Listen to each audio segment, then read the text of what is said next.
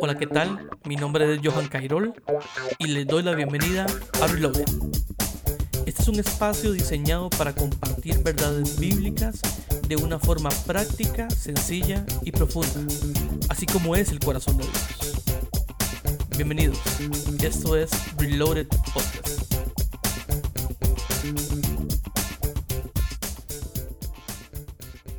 Hey, hola, ¿qué tal? Deseando que hayan pasado un año nuevo en familia, en amor y en el cuidado.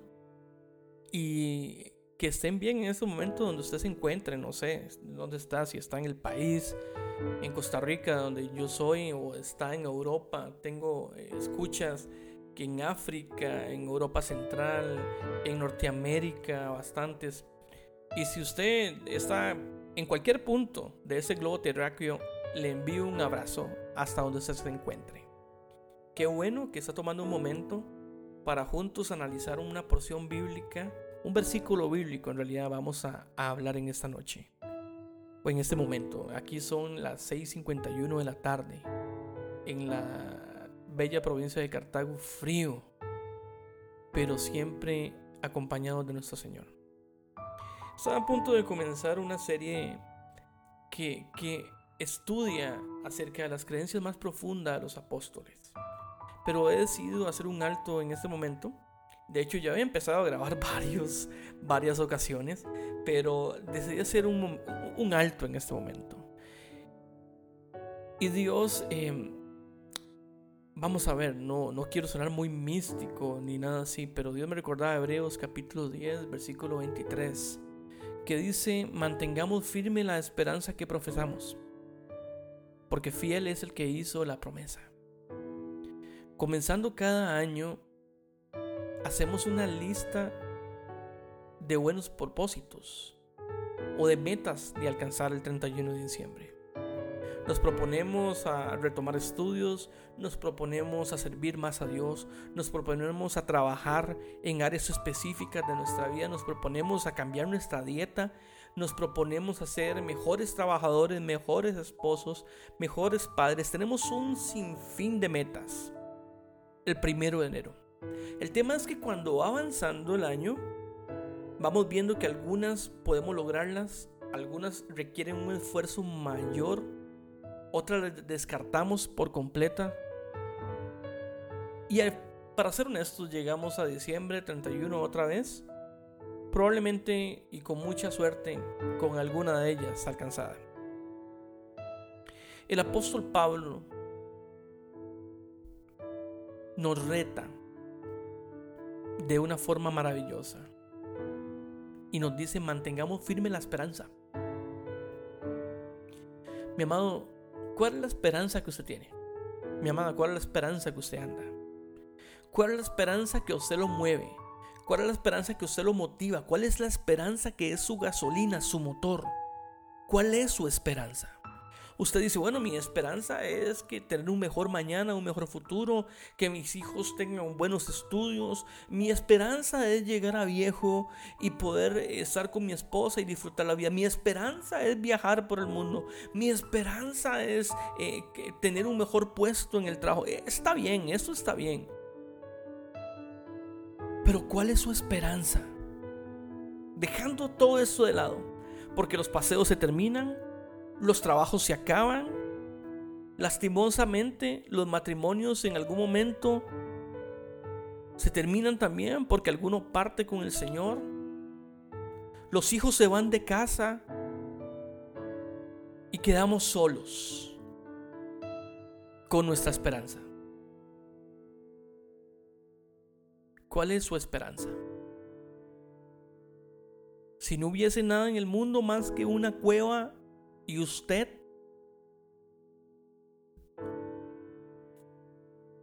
¿cuál sería su esperanza? Se le quitaran todo lo que tiene sobre su cabeza, delante, atrás, a la derecha, izquierda, ¿qué le queda? ¿Cuál es la esperanza que usted profesa? ¿Cuál es la esperanza en la que usted cree tan fuerte tan arraigado está en su ADN que le digan lo que le digan, no va a poder disimularlo. ¿Cuál es su esperanza? El apóstol Pablo dice, mantengamos firme la esperanza que profesamos, refiriéndose a usted y a mí, los hijos de Dios. La esperanza que usted y yo profesamos debería ser Jesucristo, el autor y consumador de nuestra fe.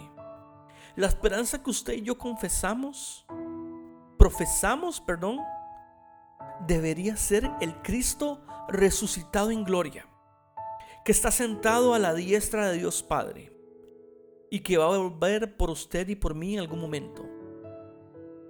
La esperanza que usted y yo profesamos y la cual debería de ordenar nuestra vida y de ser el norte, la esperanza la cual debería guiar cada paso que nosotros damos, es Jesús.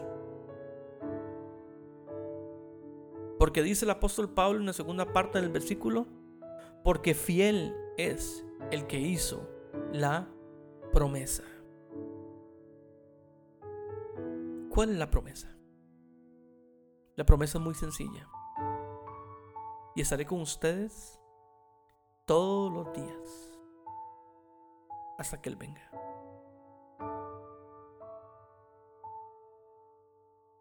La promesa es muy amplia.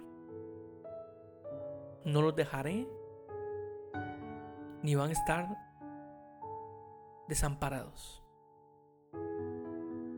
La promesa es muy viva porque la promesa movió la piedra. Y al tercer día, el que estuvo muerto caminó entre los vivos. La esperanza es muy clara porque Él es la luz del mundo. La esperanza es muy poderosa porque la esperanza calma tempestades. La esperanza es muy dulce porque juega con niños y habla con mujeres que han sido desechadas. La esperanza es muy tierna Porque la esperanza abraza a enfermos que la sociedad aparta. La esperanza tiene tanto corazón porque no puede haber una necesidad, porque Él la suple por completo. Mi esperanza se llama Jesucristo. Nuestra esperanza se llama Jesucristo en este año 2022 donde siguen apareciendo noticias malas, donde nuestra seguridad se ve afectada, debemos mantener firme la esperanza que profesamos, porque fiel es el que hizo esa promesa. La promesa de cuidado, la promesa de amor y la promesa de seguir en contacto con sus hijos. La esperanza que profesamos se llama Jesús nuestro Salvador y nuestro Señor, el autor y, la y consumador de nuestra fe, el que estuvo en el Génesis creando con el Padre y el Espíritu Santo, pero que estará en el Apocalipsis vestido en gloria. Estamos hablando de aquel que los profetas declararon que iba a venir y vino. Estamos hablando de aquel que dijo yo venceré la muerte y la muerte no pudo con él. Estamos hablando de aquel que sanó toda enfermedad, porque la enfermedad huye de su presencia. Estamos hablando de aquel que dice que nosotros somos hijos, hijos de Dios. Mi oración para este año es que usted viva un año glorioso, lleno de amor, lleno de misericordia y lleno de gracia. Y sobre todo, de la paz que sobrepasa todo entendimiento del Señor Jesucristo. Y mi oración final es que usted llegue al 31 de diciembre del 2022 con su lista completa de cosas logradas en el poder del Señor. Mis amigos, que tengan un 2022 lleno de bendiciones, lleno de amor y lleno de gloria. Que el Señor les bendiga y nos estamos hablando próximamente. Chao.